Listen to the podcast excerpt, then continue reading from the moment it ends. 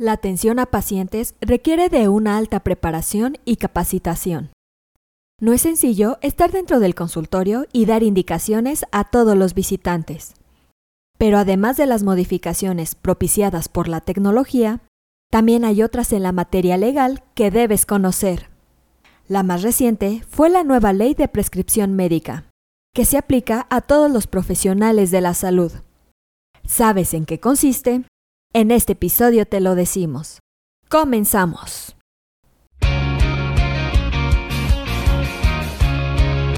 Esto es Asismed, Asistencia Médico Legal, su empresa de responsabilidad profesional médica, en la cual te damos tips, conceptos y tendencias que te ayudarán a destacarte en el sector salud y evitar cualquier controversia con tus pacientes durante el desarrollo de tu profesión.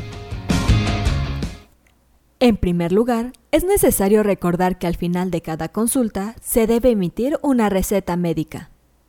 El papel o su variante digital contiene todas las indicaciones del tratamiento que el paciente debe seguir.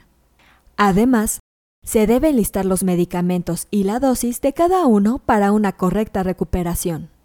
Ahora analizaremos la nueva indicación que debe seguir como médico.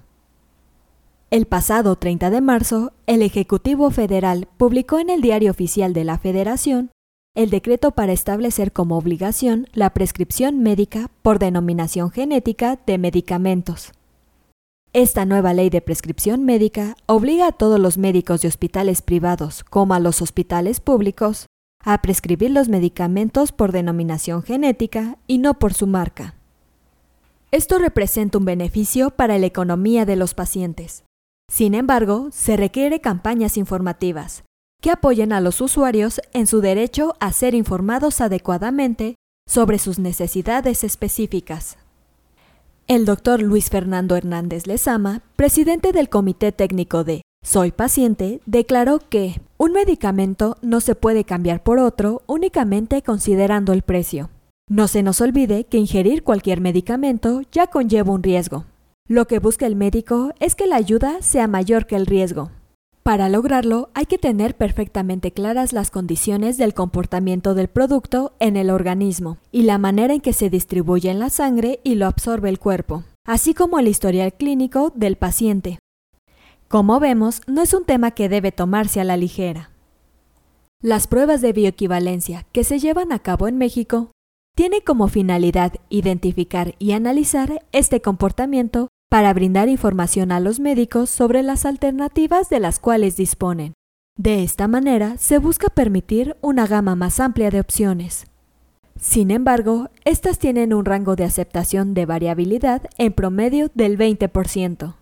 Por lo tanto, únicamente el médico o un químico farmacéutico profesional puede orientar en qué caso es indistinto el uso de cualquier opción disponible de un medicamento y cuándo las variaciones de la dosis, la forma de prescripción o la formulación pueden alterar el control logrado en la enfermedad de tipo crónico, que requiere un periodo de ajuste de la dosis.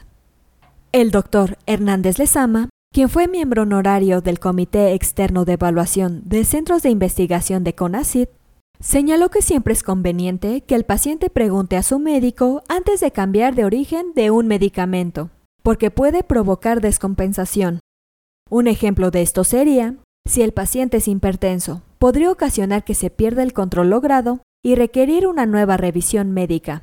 En caso de un trasplante, se ha reportado casos de rechazo. Para comprender ampliamente este tema, analizaremos el gasto promedio en salud de los mexicanos.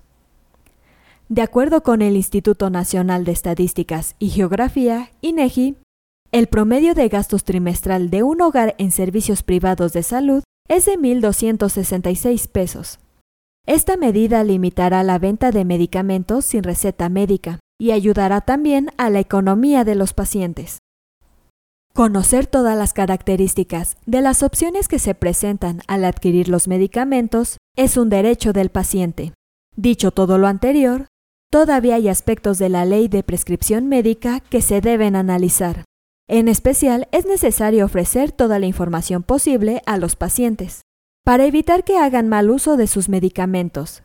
De lo contrario, existe el riesgo de que se equivoquen en sus dosis o confundan fármacos.